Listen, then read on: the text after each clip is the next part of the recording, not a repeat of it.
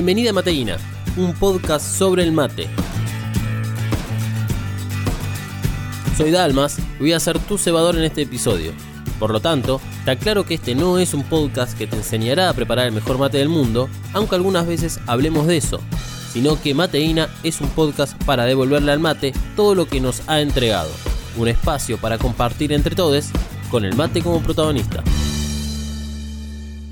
En el episodio de hoy conoceremos la historia de Michael Tieso, desde los Estados Unidos a Italia con el mate bajo el brazo.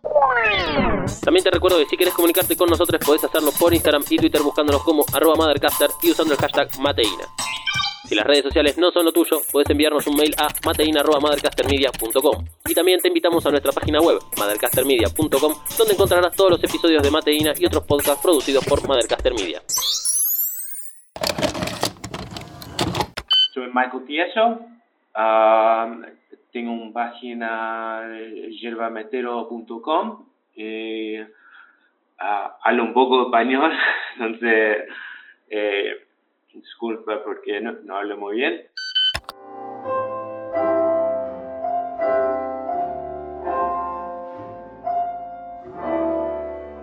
Te doy la bienvenida a un nuevo episodio, a este espacio de encuentro en el que juntos conoceremos el personaje de la semana. Pero en esta ocasión, está claro que tendremos un programa diferente, porque nuestra personalidad destacada no estará conmigo en el estudio, sino que su presencia será con mensajes y fotos del pasado. Dicho de otra manera, la producción del programa sacó este material de nuestra bóveda de historias, aquellas historias que no envejecen y que guardamos para momentos precisos como el de hoy. Sin más preámbulos, comencemos.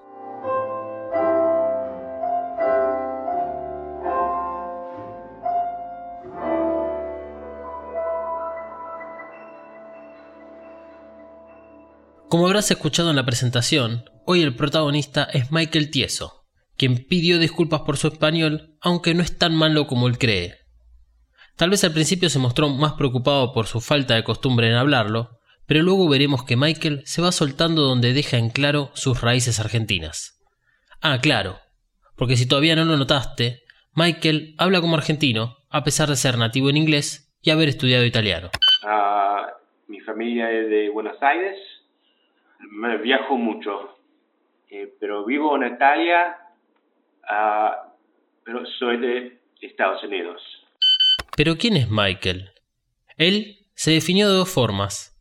La primera, como el creador de Matero, una página web destinada a la venta de accesorios relacionados al mate y a difundir la cultura matera con artículos escritos en inglés.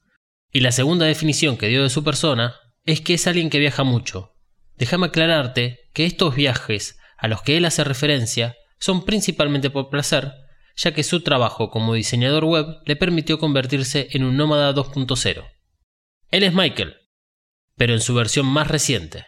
Sin embargo, lo interesante de él es todo el camino recorrido. Michael comenzó a viajar por el mundo cuando compró su primer pasaje con destino a la ciudad de Beijing allá por el año 2009. El pasaje obtenido era solo de ida, porque esa fue su condición cuando tomó la decisión de dejar su cubículo en un trabajo estable en New Jersey, su ciudad natal. Así que antes de salir a recorrer el mundo junto a Michael, te propongo que viajemos primero a una época donde Michael todavía era muy chico para viajar por el mundo. Entonces, viajaremos a los años donde el mate plantó sus primeras semillitas. Aquí tenemos una típica vivienda de New Jersey, ciudad de Estados Unidos. La foto está un poco oscura porque data de finales de la década de los 80.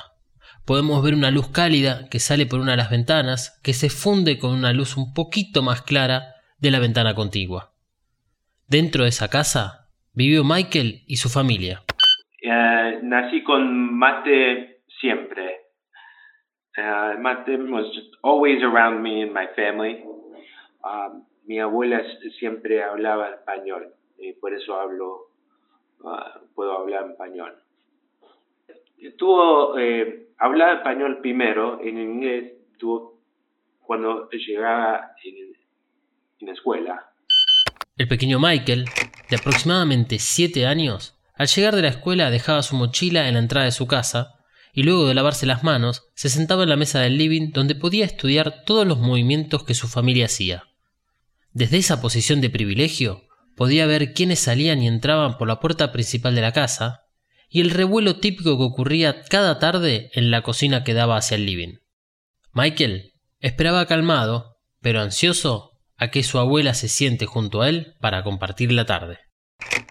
Usualmente, y luego de algunos minutos de espera, su abuela se acercaba a la mesa con una bandeja entre las manos. Cada paso que daba provocaba un temblor entre los elementos para el mate de la tarde, que eran transportados desde la mesada de la cocina hasta la mesa prolijamente cubierta con un mantel blanco compuesta de un patrón floral. La pava de acero inoxidable con el agua recién calentada yacía en medio de la bandeja para repartir equitativamente el peso. A un lado, el mate vacío y la bombilla. Al otro lado de la pava, dos cuencos, uno con azúcar y el otro con la yerba mate. La abuela de Michael le dejaba la bandeja y regresaba a la cocina sin antes advertirle que la pava estaba muy caliente. No importaba cuántas veces Michael había tomado mate. Su abuela siempre le hacía el mismo comentario, y él, acostumbrado a este comportamiento, hacía caso omiso y comenzaba a preparar el mate. A su regreso, la abuela traía consigo un trapo que dejaba sobre el asa de la pava, y además un plato con unas galletitas y rodajas de budín. Finalmente, y antes de sentarse, la abuela agarraba la radio portátil roja la ponía sobre la mesa junto a Michael y la encendía. Yo pensaba que mate, eh, todos mis amigos son, tomaban mate. Yo no sabía que algo argentino, eh, yo no pensaba nada de, eso, pero cuando mis amigos eh, vino a mi casa, sin mire de, de mate, pensaba que tuvo otra cosa. Eh, I was confused. yo no sabía que eh, eh, algo eh, diferente. Para un chico de New Jersey de menos de 10 años, como lo era Michael, su casa era el mundo. Cuando somos chicos o chicas, lo que vemos y vivimos dentro de nuestro hogar lo normalizamos y creemos que también sucede en otros hogares, como el de nuestros amigos y amigas. Entonces, Llegó el momento en que Michael se dio cuenta que él era el único de sus pares que le rendía culto al mate. Por lo tanto, apareció el primer punto de quiebre en la relación con sus raíces argentinas. Al escuchar este recuerdo de Michael, le pedí a la producción que investigue un poco acerca de la cantidad de argentinos que había en New Jersey en 1990, año que se realizó un censo en los Estados Unidos. Lamentablemente, los datos ofrecidos por el informe no son suficientes para sacar conclusiones, porque la población argentina en los Estados Unidos era tan baja que formaba parte de la categoría de otros países. Pero el censo realizado 20 años después demostró que vivían en el estado de New Jersey al menos 14.272 personas corriendo el año 2010. Entonces, y retomando la historia de Michael, es importante entender que tomar mate en 1990 era realmente un caso aislado. Es razonable pensar lo extraño que les debería parecer a los amigues de Michael el mate. Pero los argentinos no son los únicos materos. Hay otros países como Paraguay y Uruguay que también disfrutan de esta planta maravillosa. Así que es lógico pensar que en algún comercio de New Jersey se podía comprar paquetes de yerba. De todas formas, y concluyendo este segmento en la vida de Michael, queda en claro que su familia no estaba en una comunidad de argentinos o hispanos, y que Michael solo consumía el mate junto a su familia puertas adentro. La figura del mate lentamente se fue perdiendo con el paso del tiempo. A medida que Michael crecía y se volvía cada vez más independiente, los momentos para tomar mate se hacían también cada vez más escasos. El segundo momento de quiebre entre Michael y el mate llegaría a la universidad. En la universidad no, porque no nadie tomaba y no, no tenía amigos que se puede tomar con, con otra gente, ¿eh? solo café o té. Eh, es como I, I forgot eh, de, mate cuando estuvo afuera de casa. pensaba que tuvo algo que tomar con tu familia o con otra gente, no solo. Para Michael, el mate era hasta ese momento un ancla a la nostalgia a aquellos días que compartía exclusivamente con su familia, ya fuera dentro de la casa o de vacaciones.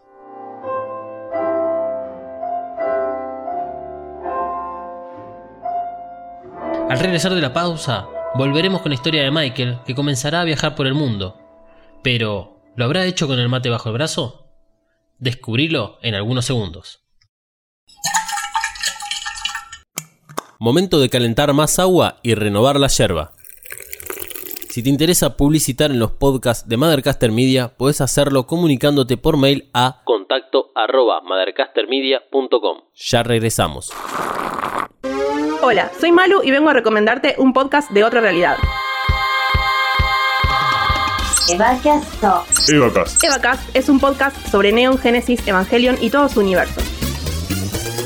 Junto a Dalmas y Emanuel analizamos el icónico anime de 1995 creado por Hide Kayano. Busca Evacast en tu aplicación de podcast favorita o en mothercastermedia.com. Yerba renovada y agua lista para volver a tomar unos ricos mates escuchando mateína. No, no es fácil siempre para eh, viajar con, con mates. En el avión se- se- siempre dicen qué es esto y que no es marihuana, es mate.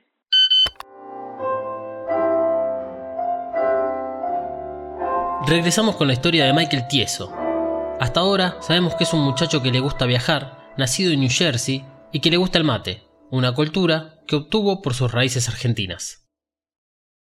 Ahora, y en relación a viajar con el mate, yo pregunto, ¿a quién no le ha pasado tener problemas al cruzar una frontera por llevar el mate, verdad?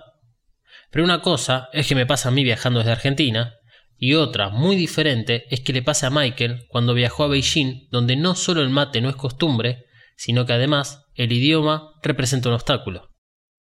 Déjame decirte que hoy en día es un poco más común viajar con yerba mate, porque es la yerba la que llama la atención. Lo mejor es llevar paquete cerrado de fábrica, esto por lo menos es un indicio de que es algo que compraste, especialmente si llevas un solo paquete. El problema con la yerba, y como bien mencionaba Michael, es que a la marihuana u otras sustancias las mezclan con hierbas para camuflarlas y taparles el olor para así evitar que los perros de la policía los identifiquen. Ahora vemos a un joven Michael de unos 25 años, con su mochila cargada de todas las pertenencias que eligió llevarse, pasaje en mano, una sonrisa notable en su rostro cubierto con un poco de barba y los ojos brillantes detrás de sus anteojos rectangulares. Michael espera paciente a la hora de su vuelo y el inicio de su aventura por el mundo. Cinco meses antes, Michael comenzó a escribir un blog llamado Art of Adventuring, donde pretendía registrar sus viajes. La primera historia fue la de un viaje corto que hizo a Canadá y a partir de ese momento el blog comenzaría a llenarse de entradas de sus propias historias. Pero el problema para Michael era que todavía no ganaba plata para poder solventar todos los viajes que quería hacer. El blog tardaría casi tres años en ser rentable y en el mientras tanto, Michael se metió en una escuela de Xi'an, en China, a enseñar inglés. A medida que el tiempo fue pasando y Michael fue cambiando de ciudades, se dio cuenta que su blog era la puerta para el siguiente nivel. Art of Adventuring ya contaba con cierta notoriedad y con la colaboración de cientos de viajeros como él. Su trabajo había pasado de ser el principal escritor de historias a ser el editor y el diseñador del blog.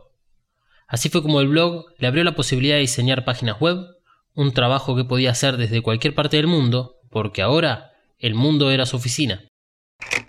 Sus destinos fueron variados, pero hubo uno que no podía esquivar más, la Argentina. Era momento de que Michael retome sus raíces latinoamericanas.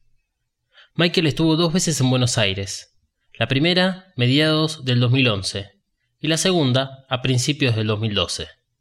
En sus visitas por Argentina, visitó Rosario, ciudad que deseó para vivir por algún tiempo, también llegó a Córdoba, que pasó sin pena ni gloria, y finalmente Mendoza, donde tomó mucho vino. Pero lo más importante fue su encuentro con la familia que todavía vivía en Argentina, y al regreso a costumbres que habían quedado de lado, como los mates. Así fue como la vida sin percatarse lo comenzó a llevar por caminos inciertos y novedosos.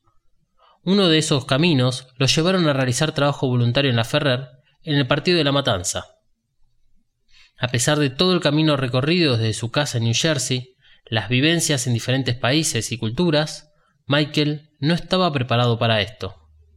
Sin darse cuenta, Michael había llegado al barrio donde todo había comenzado, donde su mamá había pasado tantos años de su infancia. Incluso pudo visitar la casa de su abuela, que todavía seguía en perfectas condiciones. Michael, en Argentina, se reencontró con un yo diferente. Los viajes de Michael continuaron y cuanto más viajaba, más aprendía sobre el desarrollo y diseño de websites. Por casi tres años se asentó en Seattle, en los Estados Unidos, para trabajar en WooThemes, una empresa que desarrollaba plugins para WordPress. Y cuando parecía que Michael se había transformado en una nueva persona al dejar la vida de nómada, se reinventó y decidió convertir dos de sus pasiones en un nuevo negocio. And I make websites. So I thought to uh, combine and uh, try something new. Uh, and I uh, grew up with mate, and I wanted to uh, try to make a website that um, can use my skills because I make websites for other people, but never for myself. And that's why I wanted to try uh, an experiment. But now it's very real business. Now it's very real. The, the website was to try uh, the things that I would I do for clients. Uh, to to make things that um, the things I make for clients, I wanted to try it on my own store. I want to, make a website where I can try something different. Pretty much tengo um, mucha experiencia con e-commerce. Con toda mi experiencia con, con haciendo páginas para clientes, puedo poner todo eso en mi página de mío. Así es como llegamos al día de hoy. Michael, experimentando por su cuenta, creó la página web Matero, un portal de venta de productos para el mate en los Estados Unidos. En el sitio vende cosas como yerba, bombillas, termos y por supuesto, mates. Sin embargo, y en contraposición al comportamiento del común norteamericano, sus productos son del estilo clásico. Clásico, eh, eh, también alguna cosa que no, no puede buscar, otro, como mere mate es difícil para buscar. Pero otro tengo de clásico, de, de Taragui, Rosamonte, todo eso ah, también. Usted no, no puede comprar mate en el supermercado, no solo online. Sí, sabe que de, de yerba se puede buscar en Estados Unidos. De yerba en el supermercado de, se puede buscar de, gran brands. Con Rosamonte se, se puede buscar todo el lado, pero uh, de cups es, es, difícil. Eso no, no se puede comprar a cualquier lado. Tiene que solo online o no, no sé, un, en New York City, pero es difícil para buscar de, de porongo, de bombillas y, todo eso. Es solo online. Matero tiene hierbas que se consiguen en algunos supermercados, excepto por los productos de Metamate, que son exclusivos de la página. Además de vender accesorios como bombillas, termos y muchas cosas más que guarda en su almacén en Pensilvania, donde tiene familiares. Sin embargo, Michael no pretende introducir el mate en Estados Unidos con novedosos productos, sino que él prefiere usar un talento desarrollado durante muchos años en el blog de viajes, ya que considera el mate como un producto intimidante. Sí, eso es difícil porque para probarlo, eh, ¿cómo se dice? Eh, intimidating. Porque tener que comprar de bombilla, de cup y de hierba y tener que hacerlo un special eh, way y, y, difícil para aplicar, para decir de gente, probar porque es, es fácil. Y por eso tengo de, blog para explicar cómo se, se hace en, la gente puede hacerlo eh, fácil o difícil, uh, different methods. I have a lot of passion uh, porque no hay mucha información en inglés uh, para de mate y quería escribir todo cosas mate. Michael, en el blog de su página Matero, vuelca su pasión por el mate y la escritura. Su blog tiene artículos que van desde recetas clásicas argentinas, como alfajores dulce de leche, los beneficios de la yerba mate y hasta recetas para usar la yerba de diferentes formas, sean comidas dulces, saladas o cócteles. A pesar de considerar al mate intimidante, Michael confía que esas barreras serán superadas en un futuro, y por eso no solo apuesta a Matero, sino que todas sus esperanzas están puestas en el mate. En dos o tres años, mate se va a eh, increase in popularity. Eh, quiero escribir más en el blog. Ah, es importante que ah, hay más eh, education mate. Tengo un montón de yerba y cups y todo eso, pero cuando la gente no sabe cómo se prepara o tomar, eh, no, no, se vende nada.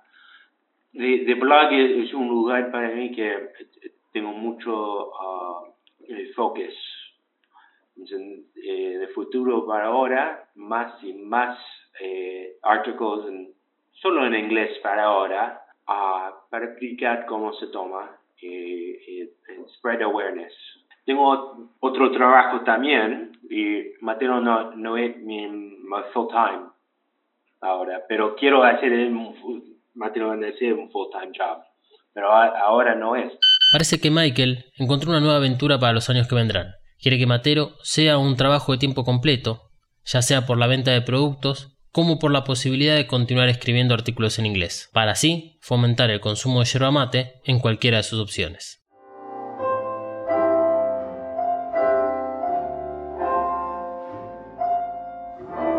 Este fue el personaje de la semana, Michael Tieso, un adicto al mate como cualquiera de nosotros que no impidió que barreras culturales le eviten disfrutar de una de sus pasiones, sino que todo lo contrario, decidió fomentar y compartir esta pasión del mate con todas y todos. Hoy lo hace desde Bolonia, Italia, junto a su esposa e hija, donde además comenzó un nuevo blog sobre sus días en Bolonia. Por supuesto que continúa escribiendo para Matero y vendiendo sus productos. También continúa trabajando como diseñador web y como si esto fuera poco, a su hija la está introduciendo de a poco a la cultura del mate. Gracias por disfrutar de este show y hasta la semana que viene.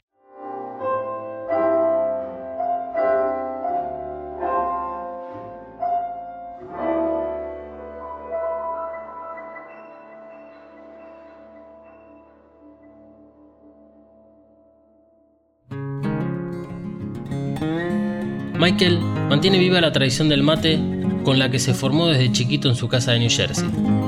Allí creó recuerdos felices junto a su familia mientras el mate pasaba de mano en mano. Por eso, Michael, a través de Matero, pretende cambiar el mercado saturado por el café y abrirle paso a la yerba mate y a lo que representa la cultura matera.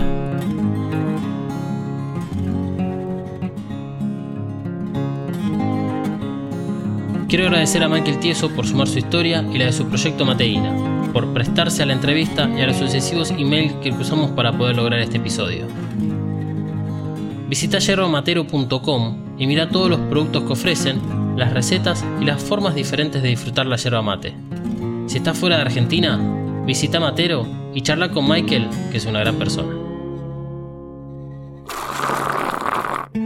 Bueno, me quedé sin yerba y sin agua, así que tendré que ir a conseguir más provisiones. Me despido hasta la semana que viene, que habrá un nuevo episodio de Mateína, un podcast donde se hace culto al mate, a todos sus componentes y a todo lo que el mate alcanza.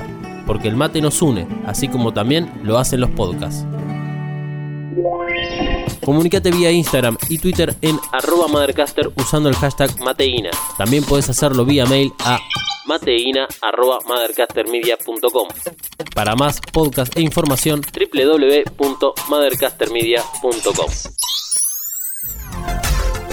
Mateina es una producción de Mothercaster Media. Idea, producción general, guion, edición y musicalización por Dalmas. Arroba Dalmas-NDG.